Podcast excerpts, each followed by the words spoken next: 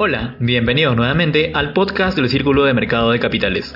Mi nombre es Jonathan Medina y te informaré acerca de los hechos más relevantes de estas dos últimas semanas acontecidos en los principales mercados financieros, los cuales podrás encontrar con mayor detalle en la novena edición del sexto volumen del Boletín Brújula Financiera. Comenzando con la sección Perú. La pobreza en el país vuelve a datos de hace una década. La pobreza llegó al 30.1% en el 2020, retrocediendo hacia el 2010, año en el que la pobreza era de un 30.8%. En cuanto al panorama electoral, los resultados del simulacro de votación arrojan un empate técnico. De acuerdo con el simulacro de votación de Ipsos, Castillo cuenta con un 51.1% de las preferencias, mientras que Fujimori alcanza un 48.9%, con una diferencia dentro del margen de error. Dejando el panorama electoral, el país impulsará la inclusión financiera digital mediante 30 medidas desarrolladas por el MEF con estas 30 medidas de política, el 75% de la población adulta tendrá una cuenta en el sistema financiero para el 2030.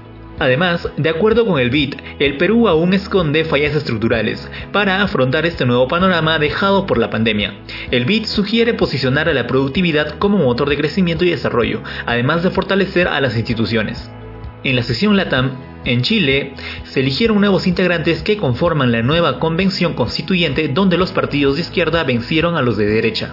En el país colombiano, tras un año de caídas del PBI, por primera vez en el primer trimestre la economía creció 1.1% y las actividades de construcción, artísticas y de manufactura son las que más crecieron. Por otro lado, en el gigante sudamericano, el gestor de fondos brasileño Perfin creó una nueva empresa Mercury Renew por mil millones de dólares, centrada en la generación de energía renovable. Finalmente, en Argentina, la actividad económica experimentó un alza de 11.4% en comparación con el mes de marzo del 2020, registrando así su primera expansión luego de 12 meses de caídas consecutivas. Mientras tanto, en Estados Unidos, la campaña de vacunación se intensifica debido a la aprobación de la vacuna Pfizer para la inoculación en menores entre 12 y 15 años.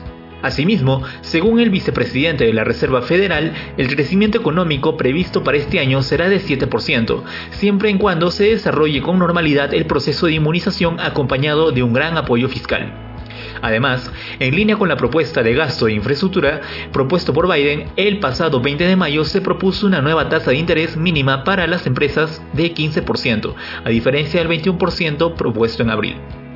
Para concluir, el presidente de la Fed, Jerome Powell, se pronunció sobre las criptomonedas, sus riesgos y el plan que se está desarrollando para una implementación de la divisa por parte de la Fed. En lo concerniente a Europa, en la reciente cumbre mundial se formuló la liberación de patentes y usos de tecnología. Esta propuesta fue impulsada por el G20 para acelerar la producción de vacunas y afrontar la crisis sanitaria.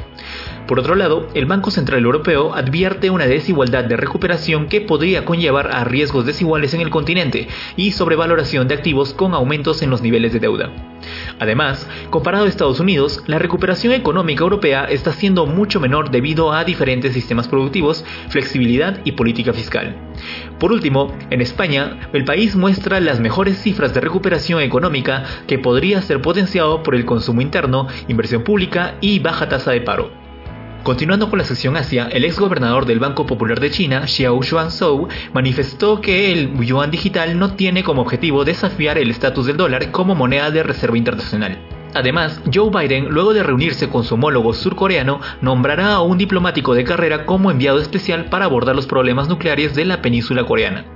Por otro lado, el Parlamento Europeo detuvo la ratificación de un nuevo pacto de inversión con China hasta que Beijing levante las sanciones que impuso en marzo a 10 políticos de la Unión Europea. Por último, al personal de algunas oficinas del gobierno chino se les ha prohibido estacionar sus autos Tesla dentro de los recintos gubernamentales debido a sus preocupaciones de espionaje. En la sesión Commodities, la OPEP proyecta un escenario optimista para el petróleo y estima que la demanda seguirá creciendo para el 2045.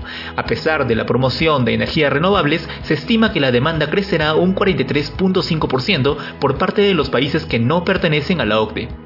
Por otro lado, China refuerza su control sobre el suministro mundial de mangaceno por medio de una alianza entre empresas nacionales y con apoyo del Estado. Finalmente, los precios del oro se estabilizan frente al aumento de demanda generado por la presión inflacionaria de Estados Unidos y el debilitamiento del dólar. En la última semana se registró un incremento en su precio del 1.8%. En la sección Cultura Financiera abordamos como tema principal al derivado financiero CFD o contrato por diferencias, que presenta gran variedad de características que lo convierten en un instrumento muy atractivo para los inversionistas retail e institucionales. Asimismo, podremos observar que nos permite tener como subyacente a los activos del mercado accionario índices, commodities, forex y otros. Por último, desarrollamos un panorama particular para una operación con CFDs que nos permitirá entender de forma práctica los niveles de inversión, apalancamiento financiero, porcentajes de comisión, margen libre y horario de negociación de derivado. Bueno, aquí acabamos por hoy. Espero que la información de las secciones les haya sido interesante y provechosa. Muchas gracias por sintonizarnos. Que tengas un buen inicio de semana. Hasta la próxima.